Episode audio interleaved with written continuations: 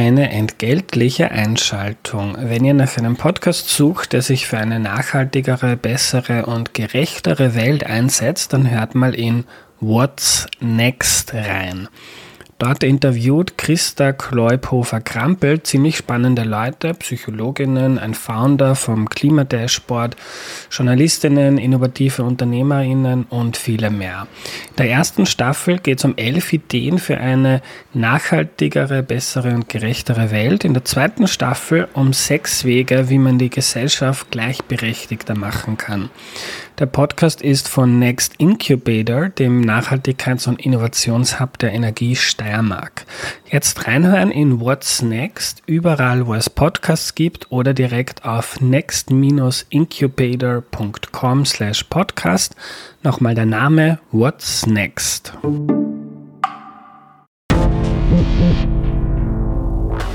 Hallo, hier spricht Eva Weißenberger. Ich will dir heute meinen neuen Podcast vorstellen. Lookout Außenwirtschaft. Darin wollen auch wir ein bisschen die Welt erklären, genauer gesagt die Weltwirtschaft und aktuelle geopolitische Entwicklungen. Gemeinsam mit ExpertInnen tauche ich tief in verschiedene Kontinente ein, zum Beispiel Asien oder Afrika. Wir wollen herausfinden, wie sich die Wirtschaft dort entwickelt und auch, was das für uns in Österreich bedeutet. Ich freue mich, wenn du hineinhörst. Lookout Außenwirtschaft. Ab sofort überall, wo es Podcasts gibt.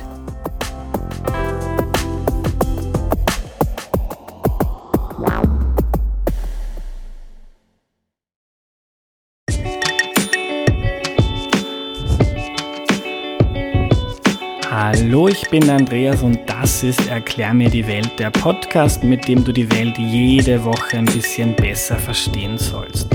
Heute geht es um Nelson Mandela. Der wäre am 18. Juli nämlich 100 Jahre alt geworden. Heute wollen wir etwas über die Apartheid, Südafrika und sein Leben erfahren. Dabei hilft uns Walter Sauer. Hallo. Hallo Andreas. Äh, kannst du dich zu Beginn bitte vorstellen? Also ich bin der Walter Sauer. Ich bin eigentlich Geschichtelehrer, erst in AHS in Wien und dann jetzt auf der Universität.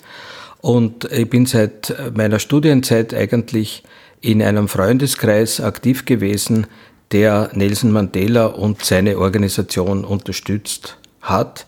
Und aus dem ist heute das Dokumentationszentrum für das südliche Afrika entstanden. Und wir veranstalten jedes Jahr am 18. Juli eine Kulturwanderung zum Nelson Mandela Platz in Wien 22 in der Seestadt. Äh, liebe Hörerinnen und Hörer, ich äh, gebe einen Link zu der Wanderung in die Podcast-Beschreibung. Wer Lust hat, kann mitgehen. Ähm, zu Beginn möchte ich mich noch bei euch bedanken, nämlich bei all jenen, die bei der Hörerinnenbefragung von Erklär mir die Welt mitgemacht haben. Äh, wenn du noch Zeit und Lust hast, ich lasse sie bis Sonntag, den 15. Juli offen. Dann werde ich anfangen, sie auszuwerten und es wird geschlossen. Äh, den Link zur Befragung findet ihr noch einmal in der aktuellen Podcast-Beschreibung. Das Ganze dauert drei oder vier Minuten. Ich frage dort unter anderem auch danach, welche Podcasts ihr sonst noch hört. Äh, auf Twitter hat mich Dürnberg gebeten, dass ich die Liste veröffentliche, damit man neue coole Podcasts findet. Das werde ich in den nächsten Tagen machen. Den Link kriegt ihr dann über Social Media und die nächste Folge. So, und jetzt zurück zu dir, Walter. Äh, legen wir los. Um Nelson Mandela zu verstehen, würde ich gerne ganz grundsätzlich anfangen. Kannst du mal erklären, äh, was die Apartheid in Südafrika war? Was kann man sich darunter vorstellen? Also man kann sich das schwer vorstellen, weil es ein äh, System war in Südafrika, das nicht auf der Gleichheit der Menschen aufgebaut war, so wie zum Beispiel bei uns in Österreich oder in Europa, äh, sondern auf der Ungleichheit. Das heißt, per Gesetz waren Menschen, die zum Beispiel dunkler Hautfarbe waren, äh, die nicht aus Europa stammten, sondern einheimische Afrikanerinnen, Afrikaner waren, äh, waren benachteiligt. Das heißt, weiße Menschen, also eingewanderte Europäer, hatten den Großteil des Reichtums von Südafrika zur Verfügung, hatten bessere Wohnmöglichkeiten, Gesundheitsmöglichkeiten und Ausbildungsmöglichkeiten, wohingegen Menschen, die einheimische Afrikaner waren, oder auch zugewanderte Inder und Inderinnen äh, schlechtere Bedingungen hatten. Und so lebten eigentlich zwei Bevölkerungsgruppen oder einige Bevölkerungsgruppen nebeneinander. Die einen in großen Luxus und mit allen Privilegien, die konnten auch wählen, das heißt, die haben auch die Politik bestimmt. Und die anderen, die in großer Armut gelebt haben und äh, die keine politische Mitbestimmung hatten. Und das Ganze war nicht nur so, weil das halt sich so ergeben hat, sondern das war eigentlich in der Verfassung und in den Gesetzen von Südafrika festgelegt. Gehen wir vielleicht noch einen Schritt zurück. Südafrika ist ein afrikanisches Land, äh, wo äh, historisch äh, schwarze Menschen immer gelebt haben. Wie, wie gibt es das, da sich Weiße die Macht schnappen und die Schwarzen verdrängen? Wie, wie ist das passiert? Ja, das ist eine gute Frage. Äh, die ersten Europäer waren die Portugiesen, die aber eigentlich nur um Südafrika herumgefahren sind, vielleicht ab und zu Wasser aufgenommen haben. Dann 1652 kamen die Holländer, mhm. die einen kleinen Stützpunkt errichtet haben, aus dem heute Kapstadt entstanden ist. Und die haben mit der einheimischen Bevölkerung einen Tauschhandel begonnen. Also zum Beispiel, wenn sie Wasser brauchten oder, oder Fleisch, Tiere, haben sie dafür Glasperlen oder, oder Kupferdraht oder Eisenstücke gegeben. Aber mit der Zeit, als sie gemerkt haben, das Land ist sehr fruchtbar, äh, sind sie immer tiefer ins Landesinnere vorgedrungen. Und der entscheidende Punkt war die bessere Bewaffnung. Also letztlich ist das weiße Südafrika die Apartheid auf der militärischen äh, Unterdrückung der einheimischen Bevölkerung aufgebaut gewesen. Und später sind dann die Briten gekommen, oder? Später sind dann die Briten gekommen. Äh, die hatten das Glück, dass sie die Rohstoffe entdeckt haben, also Diamanten und Gold hauptsächlich. Und äh, der Rohstoffbereich ist ja bis heute die Lebenslinie von Südafrika. Und das heißt, Südafrika wurde extrem reich. Es waren die größten Goldvorräte der Welt. Mhm. Und äh, dieser Reichtum kam aber nicht der Mehrheitsbevölkerung zugute, sondern nur äh, den Europäern. In Wirklichkeit nicht einmal allen Europäern, weil es gab auch arme Weiße, aber halt im Prinzip war die Situation der Weißen wesentlich günstiger als die der Schwarzen. Und wie war dann der Übergang? Weil das wäre nicht immer so, dass da getrennte Schulen gegeben hat oder dass es da ein Klo für Schwarze und für Weiße mhm. gegeben hat. Wie, wie ist das passiert? Waren irgendwann so viele Weiße dort, dass die gesagt haben, so jetzt machen wir uns unser eigenes Südafrika? Also 1910 ist Südafrika quasi selbstständig geworden, also war keine Kolonie mehr. Und das Wahlrecht fürs Parlament und daher die Möglichkeit, Gesetze zu beschließen, blieb aber nur auf die Weißen beschränkt. Daher konnten die Gesetze erlassen, und es waren im Laufe der Jahre viele Gesetze, die, die äh, diese Diskriminierung der nicht-europäischen Bevölkerung festgelegt haben und letztlich dann eigentlich erst 1948 also man sagt eigentlich, die Apartheid im strengen Sinn hätte 1948 erst begonnen, weil damals eine Schwesterpartei der Nationalsozialistischen Partei von Deutschland in Südafrika an die Macht gekommen ist. Und die haben dann sozusagen alle schon bestehenden Gesetze wesentlich verschärft. Äh, Walter, wie kann man sich das vorstellen im Alltag? Äh, ein schwarzer Mensch im Apartheidsregime, was hat das für mich geheißen? Ja, also das heißt vor 1994. Also heute mhm. ist es ja ganz anders. Mhm. Aber damals es war so, jedes Kind, neugeborene Kind, wurde zunächst einmal eingestuft in welche sogenannte Rassengruppe. Äh, das war sehr willkürlich, weil, wie wir alle wissen, die Hautfarben variieren. Es gibt Weiße, die eher rosa sind und manche sind eher dunkelhäutig, aber sind Europäer. Es gibt Schwarze, die von Ebenholzschwarz bis Grau bis Braun alle möglichen Schattierungen. Mhm. Also es war eine willkürliche Einstufung. Und je nachdem, ob man eben als weißes Kind, als schwarzes Kind, als indisches Kind eingestuft war, konnte man eben gute Schulen besuchen, in einem vornehmen oder reichen Wohnviertel wohnen oder in einem Slum oder Elendsviertel, wo es zum Beispiel keine Sportplätze gegeben hat. Also es, es, ich habe mir das selber auch angeschaut. Sportplätze in weißen Vierteln sind so wie bei uns total luxuriös. Und Sportplätze in einem schwarzen Viertel sind in Wirklichkeit nur ein, ein Lehmboden ohne, ohne irgendwas. Ähm, also die, die, die Sportmöglichkeiten, die Ausbildungsmöglichkeiten waren sehr beschränkt. Äh, äh, die Regierung hat zum Beispiel damals für einen weißen Schüler oder eine weiße Schülerin das zehnfache Budget ausgegeben als für einen schwarzen Schüler oder Schülerin. Und das setzte sich dann fort, äh, zum Beispiel schwarze Menschen durften keine qualifizierten Berufe ergreifen. Es war genau festgelegt, dieser Beruf ist nur für Weiße. Das waren die zum Beispiel Ingenieurtätigkeiten mhm. oder Forschungstätigkeiten oder leitende Angestellte. Schwarze mussten Hilfsarbeiten leisten und durften laut Gesetz keine höhere Bildung äh, genießen. Mhm. Also das ganze Leben war eigentlich dadurch bestimmt. Du hast jetzt schon gesagt, das war bis 1994 so. Das ist ja noch gar nicht so lange aus und noch, also so Rassengesetze kennen wir ja in Österreich auch, nur das ist schon 50 Jahre nach der NSDAP und 94 ist dann auch das Jahr, wo Mandela Präsident mhm. wurde, also zu dem kommen wir gleich. Was ich dich vorher gerne noch fragen würde, wenn man so zurückblickt auf diese Zeit und wenn man heute aufwächst in Österreich, jetzt ist man auch in keiner perfekten Welt, wo sich alle lieb haben, aber es ist doch unvorstellbar, wie man, wie man äh, als weiße Minderheit sowas äh, den Menschen antun kann. Wie kann wie, wie waren die Menschen früher so böse oder woher, wie, wie ist das zustande gekommen?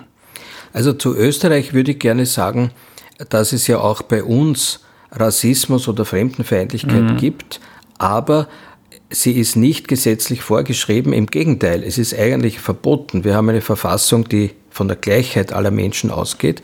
Daher kann man sich auch mit Recht dagegen aufregen und dagegen wehren. Damals in Südafrika war es umgekehrt. Und ähm, es war auch deswegen so, weil die Ideologie der oder vieler Europäer und Europäerinnen Schwarze ja nicht als Menschen anerkannt hat, sondern man hat ja geglaubt, das sind halbe Tiere, die keine Zivilisation hätten, die quasi aus dem Urwald äh, herauskommen würden. Und auch deswegen hat man eigentlich sich kein großes Gewissen daraus mhm. gemacht, diese Leute zu schikanieren. Mhm. Und es lag dann unter anderem an Nelson Mandela, äh, das zu ändern. Kannst du mal beschreiben, wer Mandela war? Also Mandela kam aus einer ländlichen äh, Gegend. Er war eigentlich der Sohn von Kleinbauern, aber er war auch mit der dortigen Königsfamilie verwandt, hatte daher die Möglichkeit, als einer von ganz wenigen eine relativ gute Bildung zu erhalten. Also von ganz wenigen Schwarzen? Äh, von, von hm. ganz wenigen Schwarzen äh, in Missionsschulen. Und ist dann aber nach Johannesburg. Johannesburg war damals und ist heute das wirtschaftliche Zentrum von Südafrika, aber er ging nach Johannesburg, hat begonnen, Just zu studieren, hat als Rechtsanwalt oder als Hilfskraft in einem Rechtsanwaltsbüro gearbeitet und hat ihm diese ganze Situation als ungerecht empfunden. Und wichtig ist auch, er war nicht der Einzige, weil als Einziger kann man wenig ändern. Aber wenn man sich organisiert, Gleichgesinnte findet, und Nelson Mandela kam schon in eine bestehende Organisation hinein, also eine Bürgerrechtsbewegung, und dort hat er dann eigentlich seine Aktivitäten entfaltet. Mandela, Mandela war ja fast 30 Jahre äh, inhaftiert. Wie ist es dazu gekommen? Also äh, 1960 hat die Regierung äh, nach einem Polizeimassaker an unbewaffneten Demonstranten sämtliche oppositionellen Organisationen verboten, darunter eben auch den Afrikanischen Nationalkongress, wo Mandela eine wichtige Rolle gespielt hat. Und äh, dann wurde beschlossen, in den Untergrund zu gehen. Das heißt, Mandela war eigentlich der, der den Untergrund organisiert hat. Also wie kann man Proteste gegen ein ungerechtes Regime organisieren, wenn man als Organisation verboten ist? Und ähm, das war der ursprüngliche Grund, warum Mandela verhaftet wurde. Er wurde verraten äh, von vermutlich einem Geheimdienstagenten aus den USA. Von der CIA. Ja. Von, von den CIA. Und ist dann zunächst einmal auf fünf Jahre verurteilt worden wegen dieser Untergrundtätigkeit. Aber in der Zwischenzeit wurde dann das, das Hauptquartier dieser illegalen Organisation entdeckt. Durch Zufall, muss man leider sagen.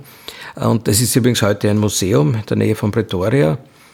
Und dann wurde, äh, wurden also auch Dokumente gefunden, die belegt haben, dass Mandela und eine andere, eine Gruppe von Leuten, also in der Organisation dieses Widerstands äh, ähm, aktiv waren. Und dann wurde er wegen Hochverrat angeklagt und es hätte eigentlich äh, zu seinem Todesurteil führen können. Da gibt es ja auch, ich habe nachgelesen, da hat er auch dann ähm, bei seiner letzten öffentlichen Rede im Gericht, bevor er viele Jahre ins Gefängnis gekommen ist, hat er gesagt, ich bin bereit zu sterben. Äh, woher ist das bei Mandela gekommen, dieser Wille, irgendwie sein eigenes Leben, seine Familie hintanzustellen für das Wohl des Landes? Ja, das war eine offenbar eine sehr tiefe Überzeugung, weil er auch gesagt hat, äh, was hilft es, wenn ich lebe, wenn alle meine Kameraden, Freunde, Freundinnen äh, in Unfreiheit leben. Also wenn, dann möchte ich auch mit allen gemeinsam die Früchte des Lebens und, und die Freiheit genießen. Und äh, ich glaube, das war eine sehr tiefe Überzeugung auch von seinen Miethäftlingen. Und man hat eigentlich mit der Todesstrafe rechnen müssen. Hm. Aber warum ist sie nicht vollzogen worden? Äh, wahrscheinlich, man weiß es nicht genau, wahrscheinlich weil die Proteste aus dem Ausland so stark waren und der Richter auch äh, sozusagen ein bisschen einen weiteren politischen Horizont hatte als der Staatsanwalt. Mhm. Und äh, wobei man natürlich sagen muss, lebenslang war ja damals wirklich gemeint, lebenslang. Und die Inhaftierung im Konzentrationslager auf der Insel Robben Island war ja wirklich äh, heftig. Also die Haftbedingungen waren ja katastrophal, mhm. zu Beginn zumindest.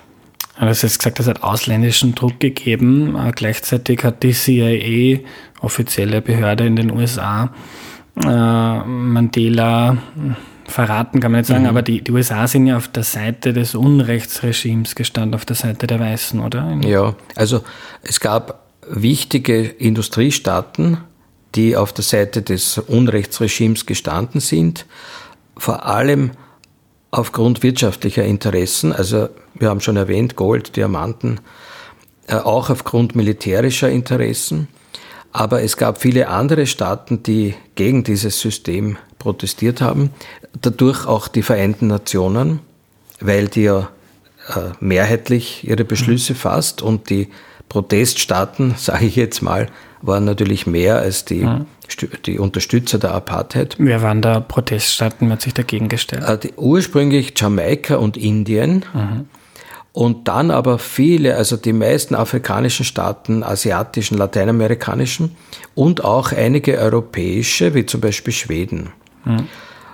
Äh, und Österreich? Wo war Österreich? Österreich war sehr vorsichtig also wir hätten uns immer eine deutlichere Politik gegenüber Südafrika gewünscht, erst Mitte der 80er Jahre. Dann haben die sozusagen begriffen, äh, wohin der, Hase läuft.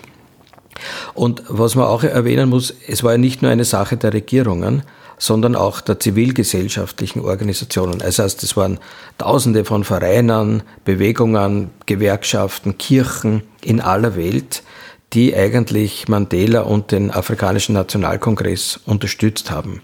Mhm. Und ich glaube, was wir daraus gelernt haben, war, dass man, auch wenn die Situation so hoffnungslos erscheint, du kannst dich immer organisieren für ein Ziel, was entsprechend äh, äh legitim ist oder ein Ziel, was man für im Sinne der Menschenrechte für gut hält. Und ähm, es ist eher wahrscheinlich, dass man damit einen Erfolg hat. Mhm.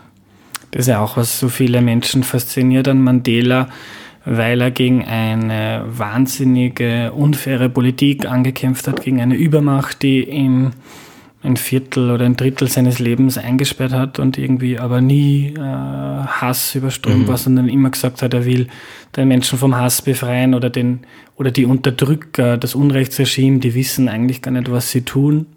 Und dann gibt er diesen berühmten Spruch von ihm, äh, wer den Hass lernt, den kann man auch die Liebe lernen, weil niemand wird geboren und hat Hass, Hass in sich. Äh, weiß man, wie, äh, wie Mandela zu so einem Menschen wurde, wie er das ertragen hat, auch in der Haft? Also Mandela ursprünglich war, war eigentlich nicht so. Er, er, er wird ja beschrieben als junger Politiker als jähzornig und ungeduldig und irgendwie Nervensäge.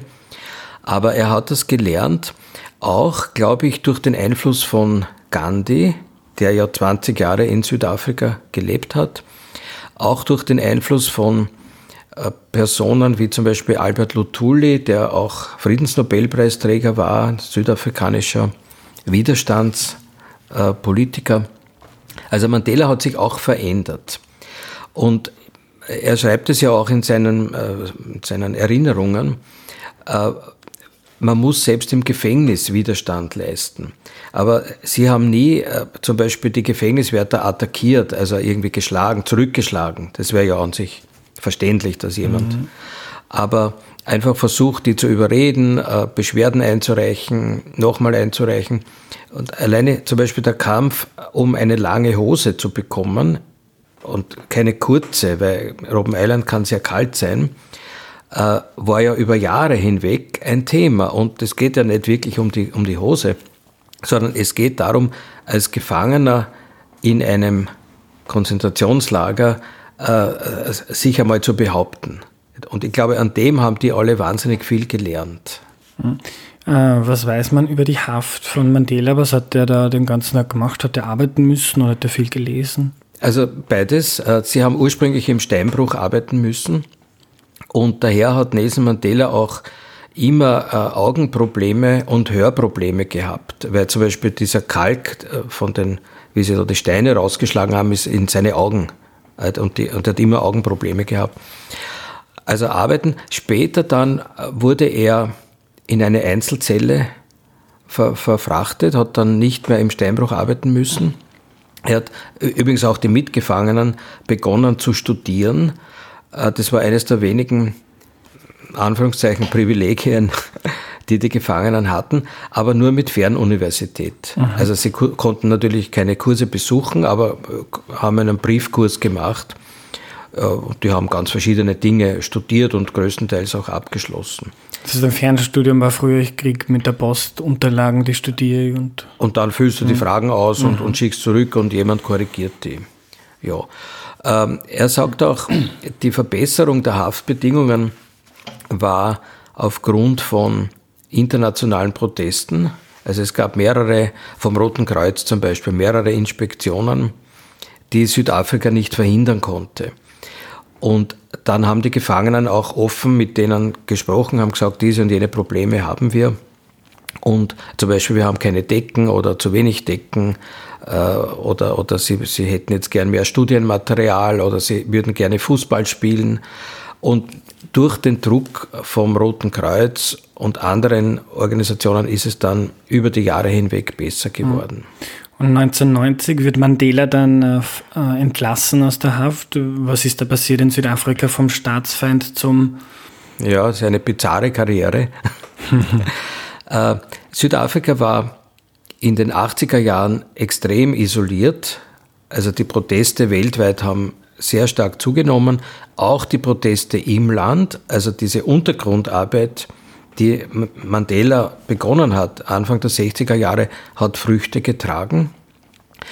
Und äh, viele äh, Staaten, äh, sogar die USA im Übrigen, haben Wirtschaftssanktionen gegen Südafrika verhängt. Das heißt, es gab dann keine Bankkredite mehr. Äh, es wurden die, die Waffenlieferungen zumindest reduziert, äh, der Handel ist eingeschränkt worden und so weiter. Also es, es war ein Druck auf das Regime in Pretoria. Und die haben halt kalkuliert, okay, wie lange können wir noch diesen Druck aushalten? Und haben dann schon gegen Ende der 80er Jahre geheime Gespräche mit Mandela geführt, wie, wie wir heute erst wissen.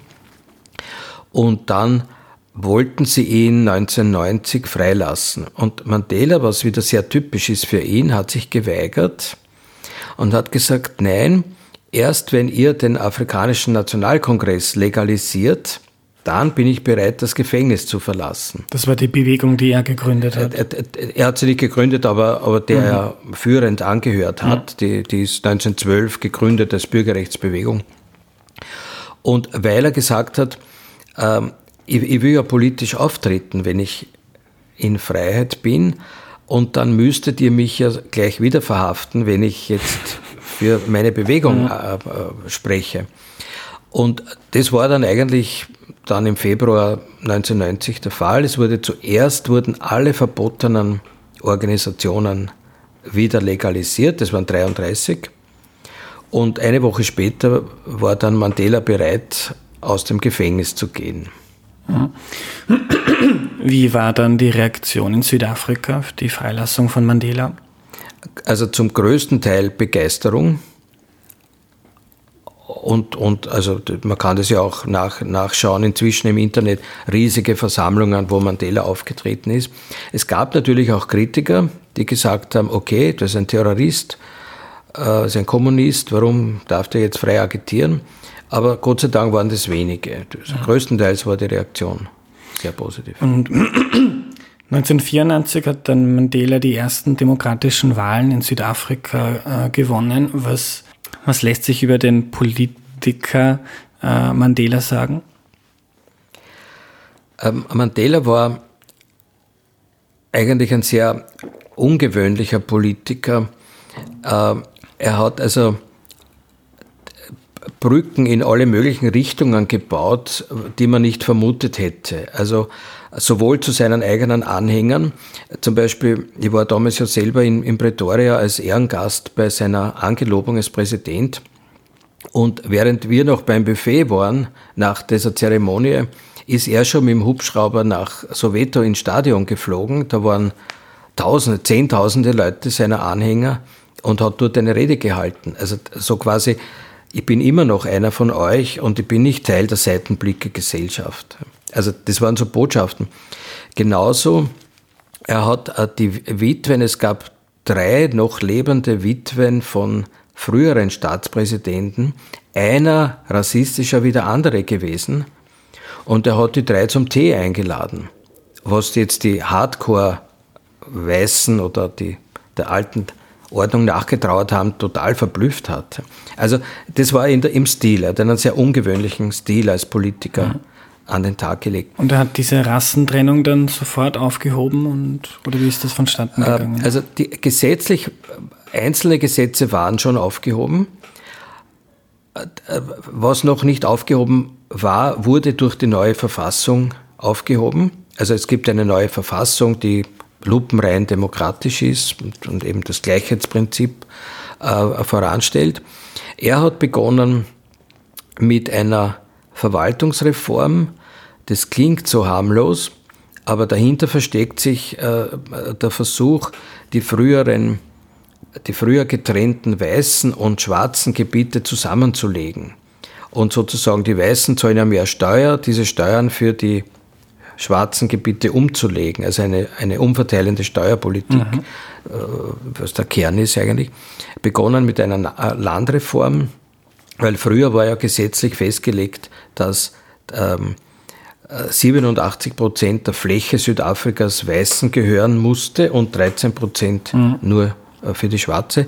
Das ist komplett durcheinandergewirbelt mhm. worden.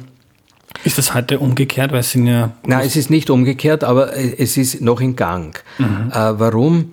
Weil, weil man gesagt hat, wenn wir sofort alles Land umverteilen, dann leidet darunter auch die Landwirtschaft. Du, du brauchst ja entsprechend ausgebildete Bauern, die eine Farm führen können. Also, und die brauchen wieder billige Kredite, Saatgut, müssen ausgebildet sein. Also es, das ist kein Prozess von heute auf morgen, aber ist eben in Gang.